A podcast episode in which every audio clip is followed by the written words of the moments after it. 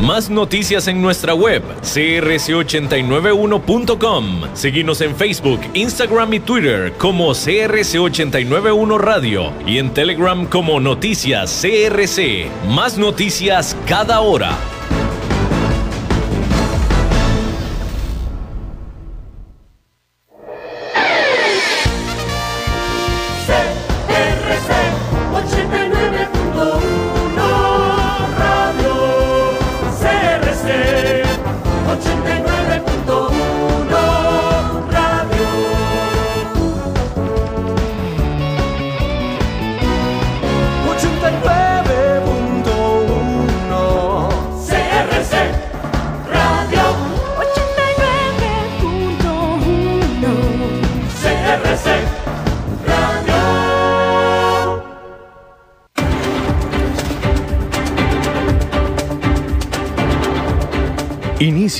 A las 5 con Alberto Padilla.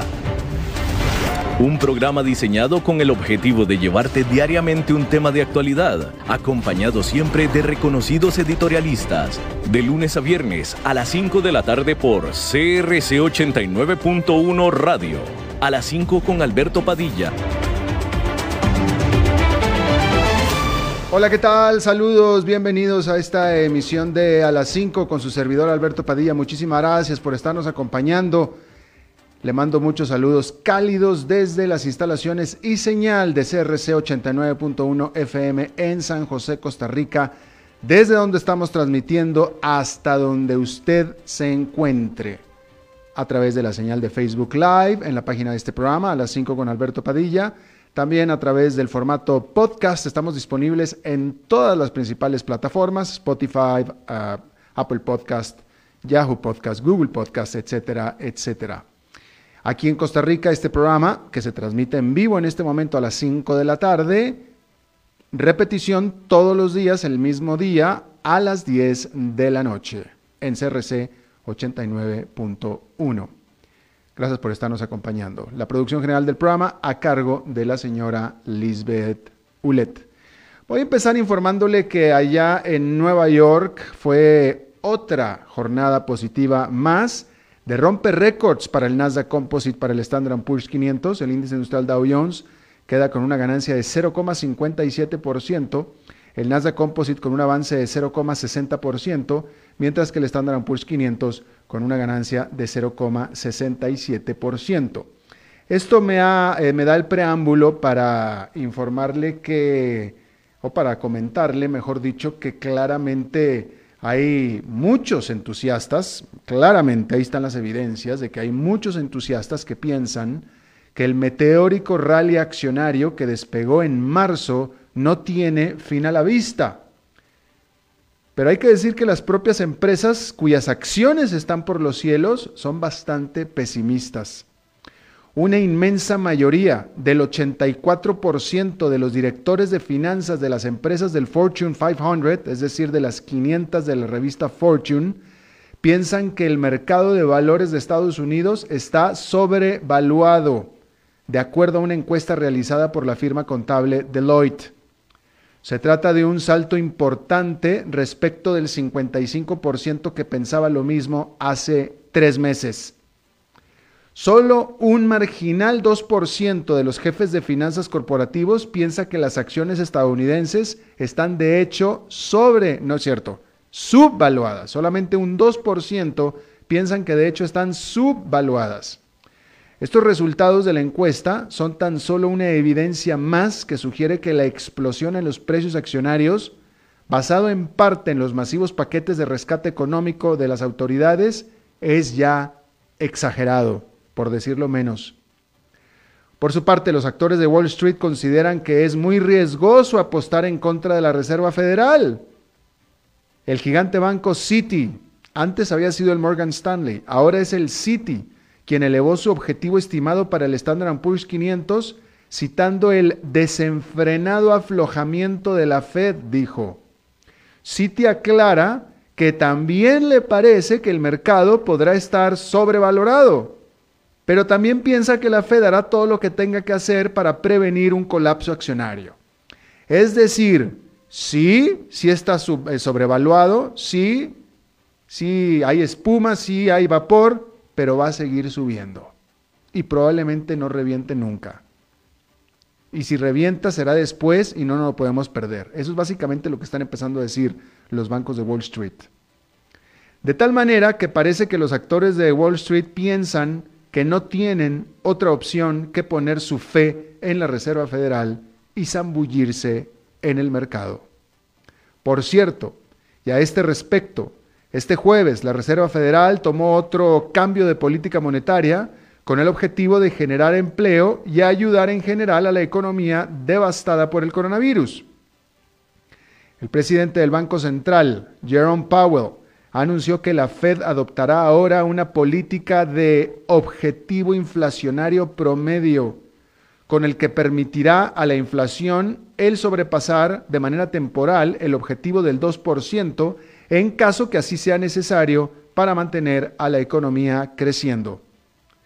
La medida también confirma que la Fed tiene planeado dejar a las tasas de interés en, casi cero por un buen tiempo más. Y estos son los tipos de cosas que están generando las ganancias en el mercado, este tipo de acciones de la Fed. Así es que no es rara entonces la ganancia de este viernes y no es raro tampoco que la próxima semana vaya a suceder lo mismo. Bueno, el primer ministro de Japón, Shinzo Abe, anunció su renuncia a un año de terminar su mandato por motivos de salud, es decir, un año antes de terminar su mandato y lo, lo hace por motivos de salud. Sin embargo, hay que decir que el legado de sus políticas económicas perdurarán en su país por décadas por venir. Abe tomó el poder en el 2012 y por tanto lo hace el primer ministro que más tiempo ha estado en el poder en Japón en la historia. Y él entró a la oficina presidencial prometiendo reanimar a la tercera economía más grande del mundo por medio de un masivo estímulo monetario, un aumento en el gasto del gobierno y reformas económicas estructurales. Al final sus políticas obtuvieron resultados mixtos tuvieron el éxito esperado de detener la caída de precios, pero no lograron hacer subir la inflación a un nivel económicamente aceptable. Este año la inflación en Japón no alcanzará el objetivo del Banco Central, que es del 2%. Y aunque logró que la economía retomara el crecimiento, no pudo lograr que éste fuera vigoroso antes de que se desatara la pandemia.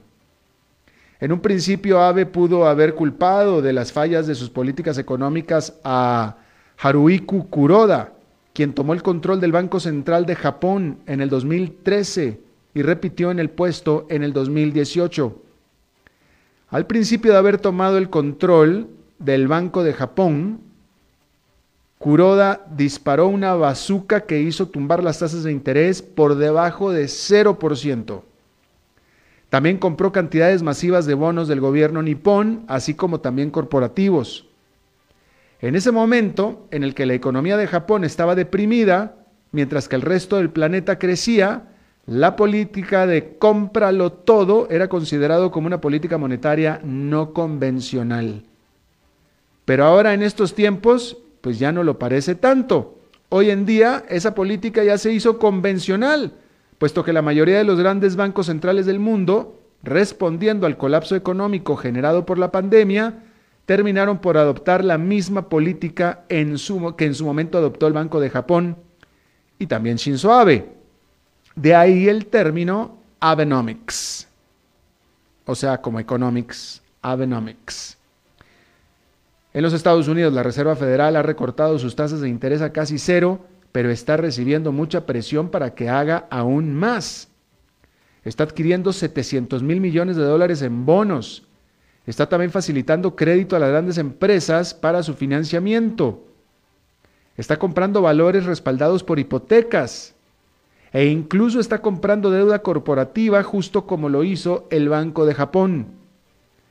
De tal manera que se espera que los Abenomics se queden en Japón por el futuro previsible. Se espera también que quien ocupe su lugar provenga de su mismo partido y no se prevén mayores cambios en el Banco Central. Hay que decir que AVE se va a ir en cuanto el partido al que pertenece designe a su sustituto, que pueden ser algunos días o algunas semanas. Bueno, ¿por qué Walmart, que es la mayor cadena comercial del mundo, conocida por sus tiendas grandotas que venden toda clase de artículos para el hogar, quisiera comprar a TikTok, que es una aplicación de redes sociales populares entre los adolescentes. ¿Cómo es posible que se combinen estas dos empresas tan diferentes? A simple vista pareciera que no tiene nada que ver ni hacer el que Walmart se asocie con Microsoft para comprar a la plataforma en la que los jóvenes se comparten videos cortos. Pero si se ve un poquito más allá, esta jugada tiene muchísimo sentido. Tanto sentido que podría ayudar a transformar la industria comercial de los Estados Unidos. Hay un nuevo concepto y tendencia conocida como comercio social, social commerce, que ha estado explotando sobre todo en China. China es el precursor de esto. El comercio social es el matrimonio entre las redes sociales y el frenesí por las compras en línea. En el gigante asiático, es decir, en China, la aplicación Douyin es una de las aplicaciones que ha estado avanzando en esta nueva industria. Solo con el dato de que en China el comercio social movió tan solo el año pasado 186 mil millones de dólares, y ya podemos comenzar a entender el gran interés que tiene Walmart. Y también de los inversionistas. Al conocerse la noticia, las acciones de Walmart saltaron 4,5% el jueves y este viernes también están arriba. Hay que recordar que la compraventa de TikTok es generada por el mandato del presidente Donald Trump de que la única manera posible de que esa plataforma china pueda seguir operando en Estados Unidos más allá del 15 de septiembre es solo si es adquirida por una empresa nacional estadounidense. Al principio la primera y única interesada fue Microsoft, pero luego Oracle también expresó interés. Pero si la súbita renuncia del presidente de TikTok, que se dio solo unas horas antes de la noticia, tiene algún significado, este sería que las cartas están echadas a favor de Walmart y Microsoft. Y ahora los informes están diciendo que estas empresas combinadas o asociadas podrán lanzar su oferta de compra tan pronto como la próxima semana. El consenso de los analistas es que TikTok será vendida por un precio de entre 35 mil y 40 mil millones de dólares. Es interesante ver cómo evidentemente, porque 35 o 40 mil millones de dólares es absolutamente ningún problema, ya sea para Microsoft o para Walmart, ningún problema. No es un asunto de plata por lo cual se están combinando. Es decir, ¿para qué necesita Walmart a Microsoft y viceversa? Bueno, porque se complementan. Y pero no es por el asunto del dinero, ¿eh? Es por el asunto de la operación. Se complementan. ¿Sí? Walmart tiene los productos, y tiene alguna experiencia en comercio electrónico. Vamos a hablar de hecho, vamos a hablar de esto más adelante en nuestra entrevista de hoy, para escudriñar bien, bien esta movida. Y de eso va a ser la entrevista de hoy un poco más adelante. ¿Ok? Mientras tanto, déjeme le informo que Elon Musk, este viernes, este que es el fundador de la automotriz eléctrica Tesla y eterno emprendedor, reveló los frutos de sus esfuerzos en desarrollar interfaces implantables entre el cerebro y las máquinas. Un prototipo ya funcionando fue desarrollado por su firma Neuralink basada en San Francisco. El objetivo de largo plazo de esta futurista y secreta empresa es ultimadamente el permitir a los humanos alcanzar una simbiosis con la inteligencia artificial. Pero por lo pronto Neuralink se conforma con la idea de permitir implantar sus diminutas mallas electrónicas flexibles dentro de humanos con parálisis para permitirles usar sus cerebros para que interactúen con su mundo alrededor por medio de computadoras. La empresa ya creó un robot que, sutura los diminutos electrodos en forma de malla dentro de los cerebros de animales de laboratorio, incluyendo a ratas y monos, y logrando que estos controlen una computadora. Este viernes se presentó la segunda generación de esta interfase. Neuralink ya había adelantado que quiere comenzar a probar con humanos este mismo año, pero la comunidad científica piensa que esa es una aspiración demasiado, demasiado ambiciosa de Neuralink y de Elon Musk. Bueno, Perú, como usted bien sabe, o se lo hemos informado aquí, es de América Latina el país más afectado en términos absolutos por el coronavirus y es también uno de los más afectados del mundo. De tal manera que tiene muchísimos casos de coronavirus, pero muy pocos recursos. En este país, la ministra de Economía y Finanzas, María Ávila, tiene dos días muy complicados de acá al domingo, día límite para entregar al Congreso el nuevo presupuesto fiscal para el 2021. Ávila tendrá que, eh, mejor dicho, el, el presupuesto que tendrá que presentar Ávila tendrá que ser menor al presupuesto de este año, que fue de 52 mil millones de dólares. Y esta será la primera vez que tenga el presupuesto una reducción anual en 18 años a pesar de que los requerimientos por la pandemia en realidad piden un aumento y un aumento grande. El sector salud definitivamente necesita más dinero y ciertamente la ministra Ávila le otorgará un aumento en el gasto para infraestructura y salarios por un total del 13% del total del presupuesto. Sin embargo, el sector salud es prácticamente la única excepción. Otros sectores también quieren un trato similar, pero pues tendrán que esperar. Y aparte está el propio Congreso, quien ha venido presentando leyes que resultan inconstitucionales, y aparte aprobó dos audiencias para la propia ministra que bien podrían resultar en un voto de censura, con lo que ella tendría que presentar su renuncia. Y ese es el contexto en el que se está presentando el presupuesto 2021. Mientras todo esto sucede, la ministra Ávila tendrá que demostrar demasiada capacidad y habilidad para lograr el milagro de impulsar a la economía que se contrajo en 30% al segundo trimestre mientras muestra austeridad presupuestal.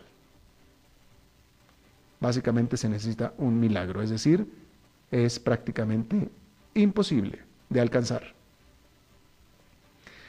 Bueno, los reguladores europeos anunciaron ya que pueden iniciar los vuelos de prueba para el Boeing 737 MAX a partir del próximo mes. Se trata de este avión, el 737 MAX, del avión mejor vendido por un tiempo, por el tiempo que se pudo vender, fue el mejor vendido, modelo mejor vendido por parte de la Boeing, pero que ha estado estacionado desde marzo del año pasado, luego de dos accidentes, o que se cayeron dos aviones del cielo, matando a 346 personas. A principios de este mes, las autoridades de aviación estadounidenses, la famosa FAA, había ya también adelantado una lista de cambios al avión aprobados, incluyendo unas mejoras al eh, software, al programa computacional para controlar eh, el vuelo del avión,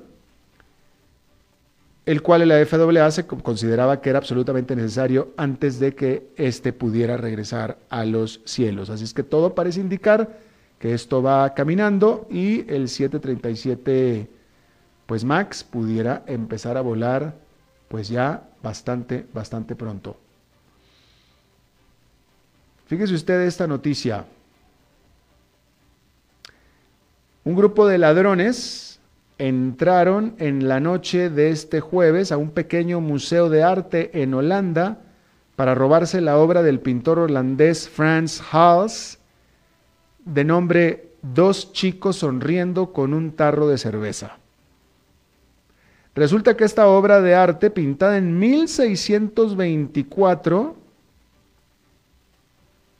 y que vale 18 millones de dólares, tiene la distinción de haber sido robada en otras dos ocasiones anteriores, en 1988 y en el 2011.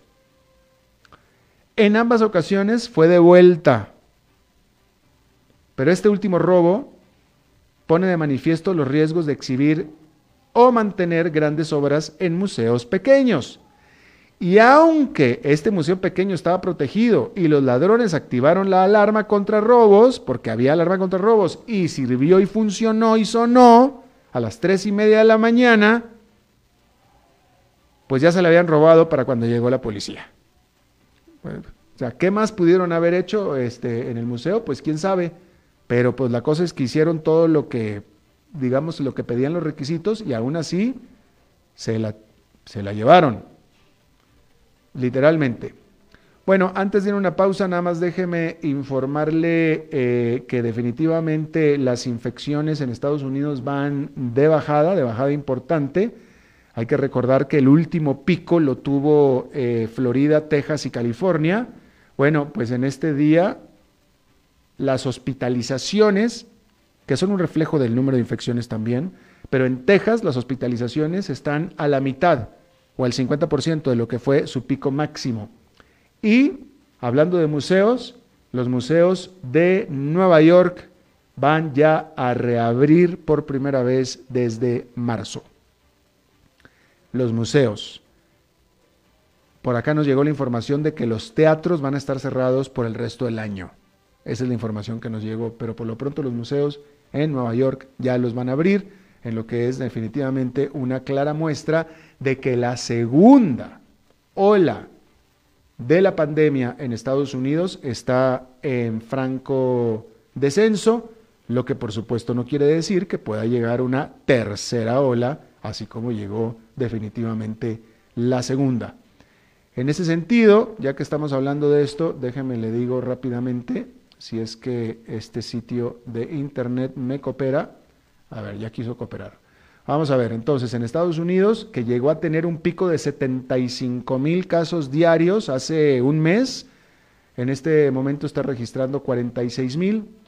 Brasil está registrando 48 mil a esta hora y la India en este día registró 76 mil. Pareciera que el foco rojo ahora está siendo la India.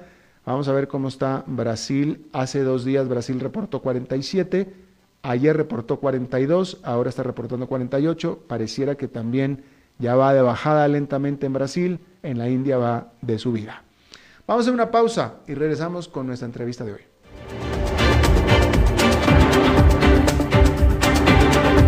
A las 5 con Alberto Padilla, por CRC 89.1 Radio. Tinto, blanco, rosado, espumante, seco dulce. El vino es como los amigos, proviene de diferentes cepas y familias convertidas en bodegas de tradición. La Iride, una bodega personal establecida en Mendoza, Argentina, produce vino de exportación con la calidad de Mendoza, expresada en taninos frescos, frutales, remembranzas de tabaco y chocolate. Una fiesta al paladar. La Iride, vinos argentinos de tradición. CRC 89.1 Oyentes informados. El agua es vida, salud y bienestar. Por eso, vos y los tuyos necesitan agua purificada, ozonizada y embotellada San Ángel. Hace que tu vida sea más larga y saludable con agua San Ángel. Disfrútala naturalmente y viví una experiencia con agua purificada San Ángel. Pureza que se siente. Búscanos en Facebook como Agua San Ángel. Te invitamos a escuchar todos los domingos la Santa Misa a las 9 de la mañana desde la Catedral Metropolitana, aquí por CRC 89.1 Radio. Este es un servicio de esta emisora en estos momentos de recogimiento y que siempre nos acompañe la paz, la solidaridad y la fe.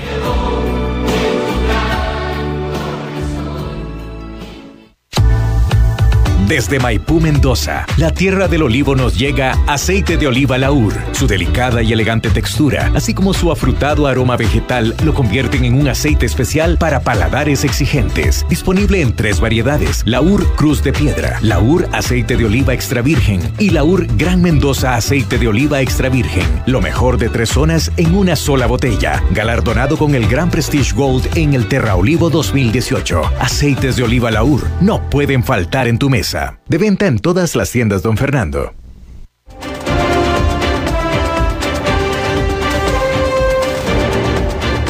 Seguimos escuchando a las 5 con Alberto Padilla.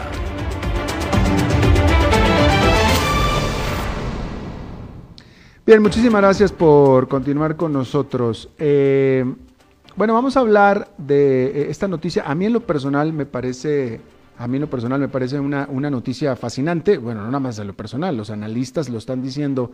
Esta noticia en la que eh, Walmart, una empresa de lo más tradicional, se aventura a comprar a una aplicación de redes sociales que aparentemente es de redes sociales nada más, como es TikTok una empresa de reciente creación dirigida en teoría solamente, bueno, básicamente para los teenagers, para los adolescentes, pero que es una noticia que está siendo celebrada por inversionistas y por analistas en general. Vamos a tratar de, eh, pues de sacarle un poco de sentido, que nos expliquen de qué se trata esto, y para eso voy a traer conmigo aquí a un experto, eh, eh, Octavio Rubalcaba, es literalmente un experto en comercio electrónico, porque él es el fundador y presidente o CEO de Bonalto. Bonalto no solamente es una empresa comercial, una empresa comercial en línea, sino que es uno de los tops vendedores o top sellers en Amazon. Y a mucho orgullo latinoamericano, mucho orgullo mexicano, y Octavio, me da mucho gusto que estés con nosotros. Gracias por aceptar eh, eh, charlar con nosotros. Hola Alberto, ¿cómo estás? Buenas tardes. Gracias, buenas tardes. A ver, este, tú que eres, no pretendo que seas experto en Walmart, pero si eres experto en comercio electrónico, eh, ¿cómo, cómo, cómo, se explica esta intención, este gusto de una gigante comercial como Walmart por una aplicación de teléfonos móviles? Para teenagers como TikTok?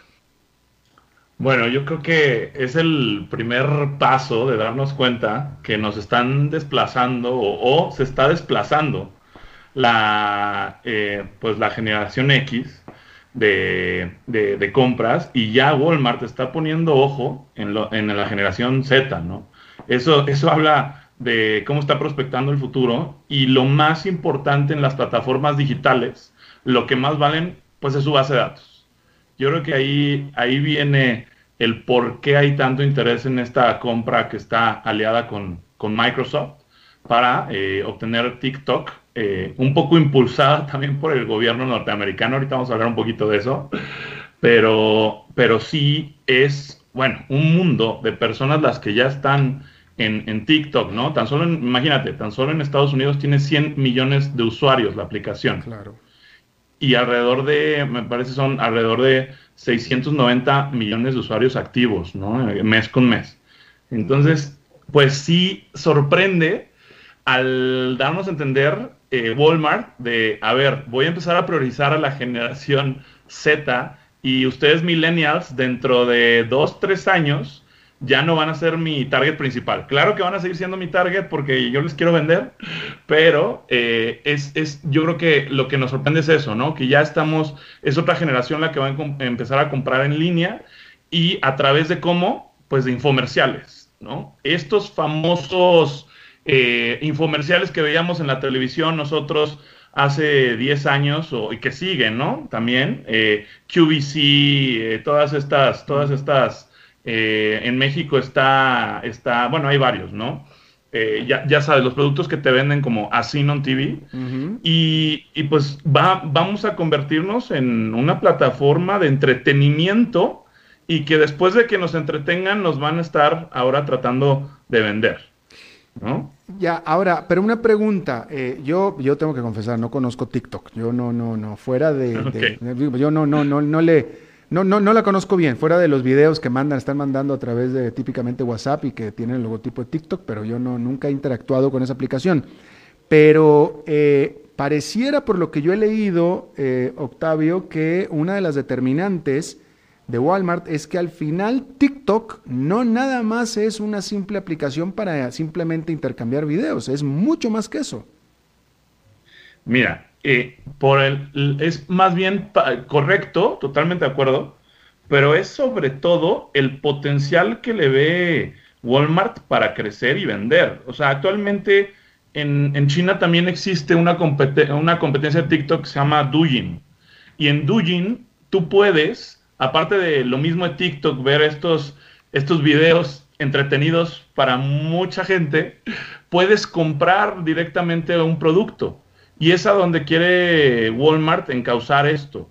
Es, tú vas a tener entretenimiento, te va, vas a ver al influencer, pero la idea es que el mismo influencer te pueda vender un producto o que la misma plataforma de TikTok te venda un producto con un descuento a través de TikTok. Y esto va a hacer que los usuarios crezcan, ¿correcto? Ese es, ese es para donde va. Eh, cambiar a todo este potencial de entretenimiento a potenciales compradores para Walmart. A mí me parece como una jugada magistral porque yo sin, vaya, yo disto mucho de ser generación Z, por supuesto, eh, pero no creería, a lo mejor estoy equivocado, pero yo no creería que un generación Z en su vida normal y en su sano juicio vaya solo o en grupo a ir a divertirse o a hacer lo que sea un Walmart. Eh, totalmente, totalmente. Pues Aquí, Alberto, quiero, quiero hacer una. Bueno, déjame te presento, déjame te presento, porque aquí Humberto Saldívar se está mordiendo los, las mejillas para poder hablar. Eh, estoy incorporando aquí a, Humberto Saldívar. Los viernes son de Humberto y, me pareció buena idea incorporarlo a esta charla eh, 100%, eh, bueno, corporativa y sobre ediciones corporativas. Y este, eh, todavía no presentaba Humberto, pero ya, ya se hizo presente Humberto. Adelante, Humberto. Bueno, eh, gracias Alberto. Aquí, aquí lo que llama la atención es que con la tecnología tienes eh, dos o tres ventajas competitivas. Y es, a antes tú veías algo en la tele, era novedoso y tenías que esperarte hasta que el producto llegara a un punto de venta, ¿no?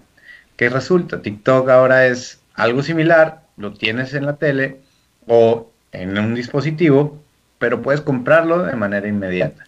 Y otra cuestión interesante es que TikTok no es una grande, todavía no llega a ser eh, una propiedad eh, de, la, de, la, de, la, parte de Facebook, como es Instagram, etcétera. Entonces es algo que ya se tiene desarrollado, algo que se va a prohibir, probable, se iba a prohibir si no se adquiría por este lado.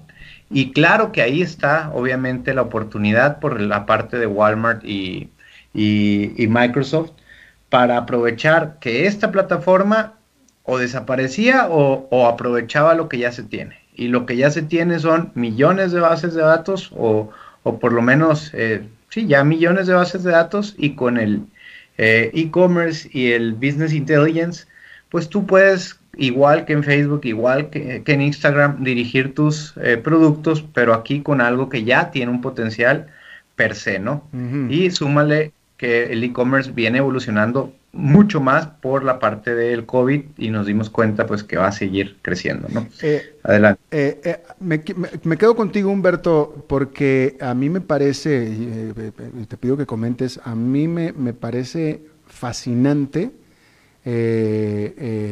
realmente hasta la humildad de cómo una empresa gigante, eh, Walmart es una de las empresas más grandes del mundo, pero aparte es una empresa lo que se conocería eh, tradicional, que se fundó hace décadas, cuyo fundador ya falleció de viejo y los hijos del fundador ya son viejos, que típicamente serían de las primeras que estarían comerciales, que estarían muriendo y que han muerto a manos de Amazon y etcétera, y cómo una gigante así está súper metida y súper activa e incluso liderando en este momento ya hasta una revolución digital. Me parece fascinante. De hecho, de hecho, y, nada más como estadística, en este coronavirus el e-commerce, sobre todo en México, creció casi un mil por ciento en algunos segmentos de inclusive Walmart. Recordémonos que Walmart también tiene e-commerce actualmente. ¿Y qué hizo? Bueno, viendo la tendencia y el potencial, pues vamos a meternos por otro lado para todavía ser más fuertes y poder competir pues al nivel de Amazon y de, y, de cualquier otra, llámese Alibaba también en, en, China, ¿no? Y bueno, claro que Octavio como tal, pues es este experto, sobre todo él en e-commerce. Conocido de hace tiempo, pero él se dedica precisamente a dar cursos y aparte a dar servicios y tiene su empresa en y está creciendo. Entonces, eh, eh, yo creo que no hay mejor foro aquí que, él para explicarnos también qué, qué opina. Precisamente, pero para los dos, es que el punto que estaba haciendo yo con lo de Walmart es que son realmente pocas, pocas las empresas tradicionales, que les podemos llamar tradicionales, que han sido capaces de ajustarse a la era digital. Realmente, muchísimas han muerto en el intento, muchísimas, estoy hablando sobre todas las comerciales, pero etcétera. Pero Walmart, que es incluso la más vieja de todas, ahí va puntera. Junto con Microsoft, ¿no? En teoría. Bueno, pero, ah, este Microsoft es tecnológica. Microsoft es claro, pero es que a lo mejor aquí, aquí como que dijeron, bueno, no puedo tener una sin la otra y este hicieron una fusión bastante atractiva. Yo diría que, pues algo muy genial. O sea, si funciona va a ser algo que, va a exponenciarse, ¿verdad? Eh, Octavio, eh, tú, podrías comentar acerca de qué es lo que, a mí me queda claro qué es lo que pone Walmart. Walmart pone los productos, pero qué es lo que pone Microsoft. Pues es totalmente estratégico. O sea, si están orillando, ya, ya lo hemos escuchado muchas veces, eh, de que el gabinete de Trump, pues estaba a punto de, estaba a punto de exigir que, que se prohibiera la aplicación en Estados Unidos por el riesgo de que los datos de estos 100 millones de usuarios están en China, a final de cuentas, en servidores de China. Y esa es la excusa número uno. Esa es la excusa número uno para dejar a Microsoft salvaguardar los datos de todos los usuarios de TikTok en Estados Unidos dentro del mismo país, que yo diría pues los servidores están en todo el mundo y, no importa tanto, eh, así como se puede hackear un servidor en Estados Unidos, se puede hackear un servidor en China, pero bueno, yo creo que esa es la excusa a, a ver TikTok, te voy a dejar estar en mi país si me dejas comprarte a través prácticamente de Microsoft que va a salvaguardar los datos en el país y ya se, se cumple ese checkmark de, ok, ya los datos están guardados y, y Walmart, pues que es quien puede potencializar esto. Entonces yo veo ahí que es definitivamente también un plan con maña, con todos, pero, pero al final, al final con un beneficio, ¿no? Un pago, un pago a, a, este, a, a TikTok y una ya una liberación del producto para que crezca potencialmente en Estados Unidos a través de Microsoft y Walmart. Eh, Octavio, ¿hasta qué punto tú que eres experto en e-commerce y experto en, Amazon, que es tu plataforma principal ahí, este, ¿hasta qué punto esta jugada de Walmart se está metiendo frontalmente en terrenos de Amazon? Totalmente, totalmente está súper relacionado. De hecho, de hecho, eh, fíjense cómo ha ido creciendo la adopción de, Amazon en temas de, los productos de los productos de, que día a día consumimos, ¿no? Sobre todo comestibles, abarrotes, groceries, ¿no? Eh, vean la, compra que hizo hace poco de, Whole Foods y eso es algo que tiene Walmart, ¿no? Todo es donde todo mundo hace su súper en, en, muchos lados en Walmart. A final de cuentas, a pesar de que tenemos muchas opciones, la mayoría compra en Walmart. Y ahí hay mucha relación en que no solo vas a comprar los productos de electrónica, de entretenimiento, sino que también es importante y una gran parte de la economía, pues tus consumibles de, día a día. Incluso va totalmente relacionado también. Eh, Walmart está haciendo frente a Amazon con un programa que se llama Walmart Plus, que es, lo, que es el equivalente al Amazon Prime. Entonces, sí le está diciendo a Amazon, te voy a, te voy a, te voy a pelear, hay que elevar el nivel de competitividad, te voy a pelear y te voy a pelear de esta forma. Entonces sí, sí es para Walmart, al final de cuentas, está en segundo lugar en ventas junto con eBay en Estados Unidos. Entonces sí es, sí es el eslabón que sigue en ventas después de Amazon.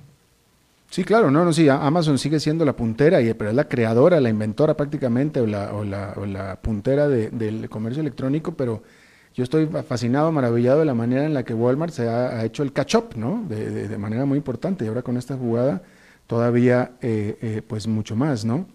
Este... Ya era hora, ¿no? Yo creo que ya era hora de que, de que, o sea, no por tener nada en contra, pero de que alguien se le, ojalá y se le ponga al nivel para que esa línea de competencia pues genere todavía más incentivos para, para ver cosas nuevas, porque esto es, esto es muy bueno y, y, sobre todo muy actual y muy enfocado, como dijo eh, Octavio, a la generación Z, como decías tú, ¿cuándo te ibas a imaginar hace 20 años? Es más, no te vayas 20 años, hace 15 años que tú podías ver un video, comprar, eh, que te lo mandaran eh, eventualmente a tu casa o, o, que te lo reservaran en el punto más cercano, ¿no? Claro. Eh, Octavio, ¿tú verías a Amazon tomando una medida defensiva? Mira, por la dispersión que tiene Amazon en los Estados Unidos, yo, yo creo que la percepción de Amazon y del equipo de Amazon es no inmediato, no inmediato. ya que en, en, este, en esta temporada Amazon vendió más que los cuatro market, que los cuatro segundos marketplaces juntos, ¿no? Que son Rakuten, eh, Walmart, eBay y me parece hay uno más por ahí, pero, o sea, el punto es que la suma de esos tres no da las ventas que Amazon. Yo creo que Amazon se va a esperar un poquito y Walmart tiene el compromiso de crecer. Aquí está dando, aquí está dando dos pasos hacia adelante obteniendo una base de datos millonaria, millonaria en cuanto a usuarios y en cuanto a términos financieros. Y además eh, está preparando su Walmart Plus para entregarte tus productos, de, tus productos del diario al día siguiente, ¿no? Entonces, yo creo que trae dos jugadas eh, Walmart estratégicas. Incluso aquí en México lleva, lleva ya, aquí hay un tema en México que Walmart ha tratado de comprar Corner Shop. Corner Shop es el consolidador número uno en México de supermercados. Es una aplicación donde tú compras tu súper, ¿no? Mm. Tus comestibles, este, tus consumibles de día a día. Y bueno, ahí hay un tema también de, del tema de competencia, del organismo que rige las competencias, COFESE me parece que es, y, este, y, y el punto es que no se ha podido concluir esta compra. Pero fíjate cómo, cómo Walmart está, está tratando de crecer en cuanto, en cuanto a ver, Amazon sí es el rey, pero no es el rey de, de los, este, de los comestibles, ¿no? No es el rey del supermercado. Entonces, ¿cómo lo puedo atacar? Yo eficientando mis, mis yo eficientando todos los productos que tengo, yo eficientando mi base de datos de usuarios y yo eficientando mis entregas. Entonces, sí, sí lo veo muy relacionado, pero yo creo que Amazon se va a esperar un poquito a, responder, a preocuparse, y Walmart tiene este compromiso de crecer, ¿no? Claro. No, Humberto, de hecho, pensándolo y sin haber hecho investigación, pero vaya, digo, he estado yo cubriendo estos temas ya durante muchos años y, me parece a mí que es la primera vez que se da un anuncio de esta magnitud de, en la industria digital y de redes sociales por parte de una empresa tradicional. Pues durante los últimos años, yo no sé, 10, 15 años, este tipo de noticias, eh, eh, Facebook compró a WhatsApp, este, eh, Google compró a, a, YouTube, o sea, siempre eran entre ellas, entre ellas, entre ellas. Ahora de pronto me parece que sale este bateador emergente que es Walmart, claro, acompañado de Microsoft, pero me parece que es un golazo que nadie veía venir por parte de un eh, de una empresa no, eh, no tradicionalmente tecnológica. O de, Brick and mortar, ¿no? Ahora, ahora veamos una cosa, Walmart es tan tradicional que ahí está el reto de ellos. Yo creo que tocaste un tema importante. El reto de ellos es, ellos no son todavía expertos en logística. No son nativos digitales. Ni, ni en logística, eh, ni en logística de entrega a, casa. Es el punto. O sea, Amazon eh, recordemos que ya tiene varios años, inclusive más de probablemente una década, este, trabajando en, entrega punto a punto o llámese entrega a tu casa. Aquí Walmart, siendo el segmento más fuerte de ellos, la parte de alimentos y siendo el segmento de, productos eh, eh, diferenciados en donde ellos sí pueden competir contra contra eh, Amazon, tienen ese, ese reto, ese reto de, ser más eficientes en productos de canasta básica, en productos de alimentos y que estos lleguen y de tener las proveedoras que conocen perfecto, ¿no? Correcto, porque yo creo que meterte con Amazon en el producto que ellos son líderes no hubiera sido inteligente, pero yo creo que la forma en que lo quieren hacer ahorita Walmart y dieron un paso gigante por ser una empresa tradicional y, créeme que es una visión muy fuerte y es un paso que, eh, que lo hicieron yo creo que muy estratégicamente, no, estoy seguro que muy estratégicamente por haberlos hecho con Microsoft, que es un monstruo, y por otro lado escogieron eh, la, la, la, plataforma social que ahorita está de moda. Y eh, el reto es, ah, muy bien, ya tengo las herramientas, ahora cómo voy a, llegar y a competir de manera eficiente al nivel que lo hace Amazon. Creo que todavía le falta un poquito a, a Walmart, pero por lo menos tiene la capacidad y la, y, la, intención de irlo a hacer y hacerlo bien, ¿no? Claro, pero otra cosa también, Humberto, eh, eh, anotar es que eh, esto de TikTok para Walmart le salió al paso en las últimas dos semanas. O sea, esta decisión la tomaron ellos rapidísimo.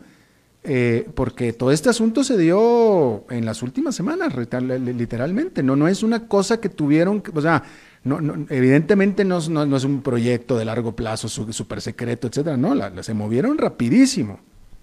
Sí, lo que más bien no pudo haber sido súper secreto, o sea, tuvieron que tomar una decisión de, hoy para hoy. Exacto. Y, y, y, es una buena decisión porque no lo hicieron solo.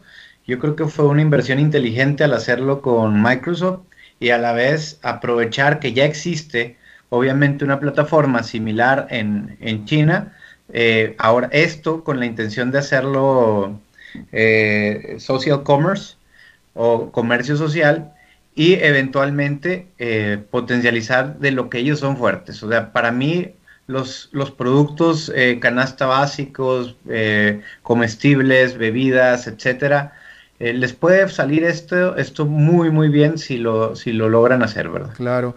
A ver, eh, vamos a cambiar un poquito de tema, eh, Octavio. Eh, aquí en el programa hemos estado hablando muchísimo acerca de justamente de los avances que ha tenido y del desempeño que ha tenido Amazon con todos sus clientes comprando y comprando y comprando a raíz de los encierros, pero típicamente es información que tenemos de Estados Unidos.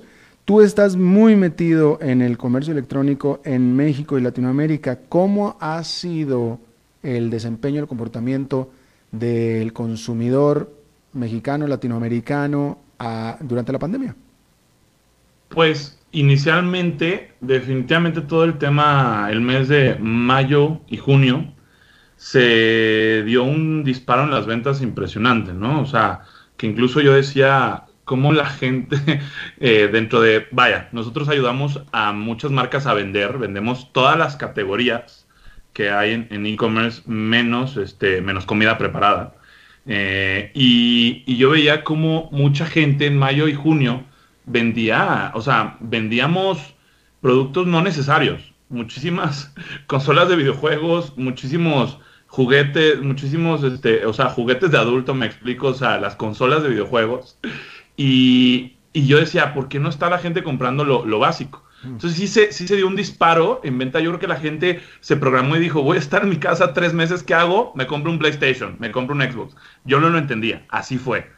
y, vimos un disparo de, ventas impresionante que ahorita se van normalizando, sin embargo, eh, sin embargo, a, nivel global, el, eh, perdón, a nivel México, el e-commerce en estos cuatro o cinco meses dio un brinco de un crecimiento mayor a un 600% en lo que va, en lo que va de estos meses de, pandemia. Entonces sí se está regularizando. Amazon, por ejemplo, movió su Prime Day, que era en julio. Es una fecha importante donde todos nuestros clientes llegan a vender mínimo el triple. Y lo pasó, en ese momento lo pasó octubre. Ahorita en octubre vamos a ver si no lo cambian. Pero el tema es que, el tema es de que eh, a pesar de que se está normalizando, viene el pico fuerte del año. Yo siempre eh, les digo, a, eh, yo doy clases en, un instituto que se llama Bonalto Academy y siempre les digo a los alumnos, prepárense porque estas son las fechas que tienen que tener mayor producto y es un pico, es un pico de locura, ¿no? O sea, esta fecha que se cumple en varios lugares, eh, hablando de el, Black Friday, Cyber Monday, y en México hablamos de un buen fin. Y obviamente las, las páginas de e-commerce se cuelgan, no solo del buen fin, sino del Black Friday y, del Cyber Monday. Entonces ahorita en esta parte del año pues viene, viene también un, pico que pues vamos a seguir creciendo. Claro, es interesante porque eh, en el caso de Estados Unidos, según los análisis, el salto en el comercio en el consumo de comercio electrónico por parte de, los consumidores encerrados en sus casas viene, en teoría, por los estímulos económicos que recibieron en la forma de un cheque directo por parte del gobierno de Estados Unidos, por ejemplo. En el caso de México, los consumidores no, tienen la misma plata que siempre, no los ayudó nadie, inclusive muchos de ellos no tienen trabajo ni ingresos. Nadie, sí, sí, exactamente. Ahora, eh, eh, es, importante lo que acabas de decir. Eh, hay, hay, obviamente hay un target específico en, dentro de los que ya están en el e-commerce, que a lo mejor se agregaron algunos pocos. Y ese target... Algunos muchos. Ahorita te doy el dato. Sí, correcto, pero no es de la, de la, de la parte social básica o, o, de la parte social baja, ¿verdad? De la, de la parte, es la parte eh, media, media alta, eh, a lo mejor un poquito de media baja, este, de media baja para arriba.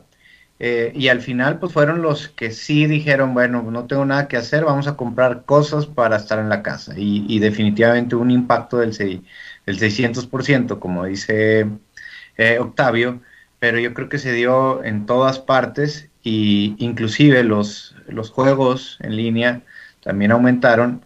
Y la tendencia del e-commerce no sé si vaya a seguir aumentando con esa agresividad, pero yo sí le veo, y precisamente lo platicaba con, Octavio hace eh, algunos días, eh, yo sí le veo un potencial de crecimiento del 100% por lo menos eh, mensual, digo anual, a partir de que se exista la normalidad eh, después de este pico raro, ¿no? Claro. porque ahorita vimos un crecimiento durante un periodo, vaya, de, crisis, de urgencia, de que no podíamos salir. Eh, incluso hay unas cifras, eh, hay unas cifras muy interesantes de cuántos, de cuántos first time online buyers, cuántos compradores por primera vez están, están teniendo que llegar por tener que llegar a comprar en línea y por no sufrir este riesgo de salir de casa y estamos viendo que, las cifras van de un 12 a un 16%.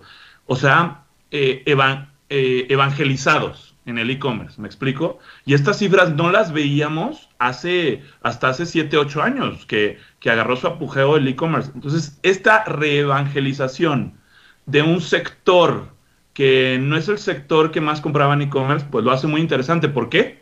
Porque ya conocieron la comodidad, porque de, comprar desde casa y que llegara, porque ya conocieron la seguridad de que realmente llegan sus productos y de que no tienen que salir de casa y porque ya conocieron la eficiencia de que sus productos pueden llegar en ciudades principales al día siguiente. Entonces muchos se van a quedar ahí, siguiendo comprando de como como lo tuvieron que hacer en esta temporada por no, no poder, no, tener esta posibilidad de salir de casa. Claro. Eh, Octavio Rubalcaba, fundador y presidente de Bonalto, eh, ¿dónde te puede localizar la gente, Octavio? Mira, eh, principalmente en mi Instagram es arroba o Rubalcaba. Rubalcaba es B chica, después B grande. Y en mi academia de e-commerce eh, se llama Bonalto, con B de bueno, Academy, todo junto. Bonalto Academy. Ahí estamos. Y ahí es para la gente que quiera eh, conocer eh, lo que es el comercio electrónico, ¿no es cierto? Todos los que quieran conocer el comercio electrónico, damos capacitaciones. en el Instagram estamos cada día tratando también de poner información. Todo lo que ponemos es de alto valor. No ponemos tanto, pero lo que sí ponemos es de alto valor. Entonces ahí, ahí estamos y también pueden tener información de los cursos. Los cursos son digitales y ya hemos capacitado gente en, Ecuador, en Argentina, en Colombia, en México y ahí, ahí nos pueden ahí nos pueden encontrar eh, para, sobre todo nos centramos mucho en plataformas digitales como Amazon. Muy bien, pues Octavio Rubalcaba, presidente de Bonalto, muchísimas gracias. No, gracias a ustedes. Muchísimas gracias, Alberto y Humberto. Muchísimas gracias. Que tengan buena tarde. Hasta luego, saludos. Y bueno, el de casa, Humberto Saldívar, como todos los viernes. Muchísimas gracias, Humberto. Muchas gracias Alberto y, buen fin de semana. Igualmente. Hoy empieza el fin, ¿no? Como comentas. ya empieza el fin a este, partir de ya. A partir de que yo diga la pase muy bien, por favor, no te adelantes. Gracias, hasta luego. bueno, ahora sí, eso es todo lo que tenemos por esta emisión y por esta semana de a las 5 con Sergio Alberto Padilla. Muchísimas gracias por habernos acompañado. Espero que tenga muy buen fin de semana, el cual está empezando ya. Cuídese por favor y que la pase muy bien.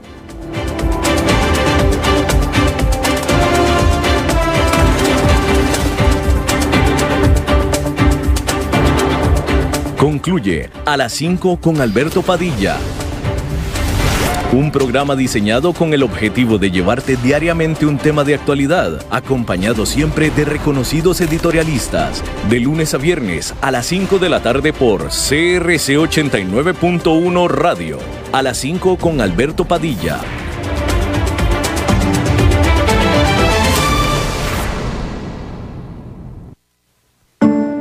Cuide su información. Make alerta de una nueva modalidad de posible estafa. Estas personas inescrupulosas realizan llamadas a nombre del Make para solicitar apoyo en la elaboración de mascarillas. Como parte de la llamada, solicitan actualizar los datos en la página del Make e instalar la firma digital. De esta manera indican el requerimiento de descargar una aplicación conocida como AnyDesk. Con ella pueden acceder a su computadora y robar datos sensibles. Estas personas que se hacen pasar por funcionarios del Make también solicitan información para registro PYME, actualización de datos en SICOP o exoneración de impuestos. Esté alerta, ninguna institución le llamará para solicitar datos personales o de su empresa. En caso de que lo llamen y le genere duda, corte la llamada y llame de inmediato a la institución financiera con la que tenga operaciones. Si le solicitan descargar algún programa en su computadora, no lo haga o bien apague de inmediato su equipo. Si fue víctima, realice la denuncia respectiva ante el OIJ. Un mensaje del MAKE y esta emisora. Somos UTN. Programa radiofónico oficial de la Universidad Técnica Nacional. El programa tiene varias secciones donde se da a conocer a la comunidad universitaria y nacional los principales acontecimientos, logros y proyectos de todas las sedes universitarias en el país. Y recuerden que juntos somos UTN. Los sábados de 1 a 2 de la tarde, aquí en CRC 89.1 Radio. Somos UTN.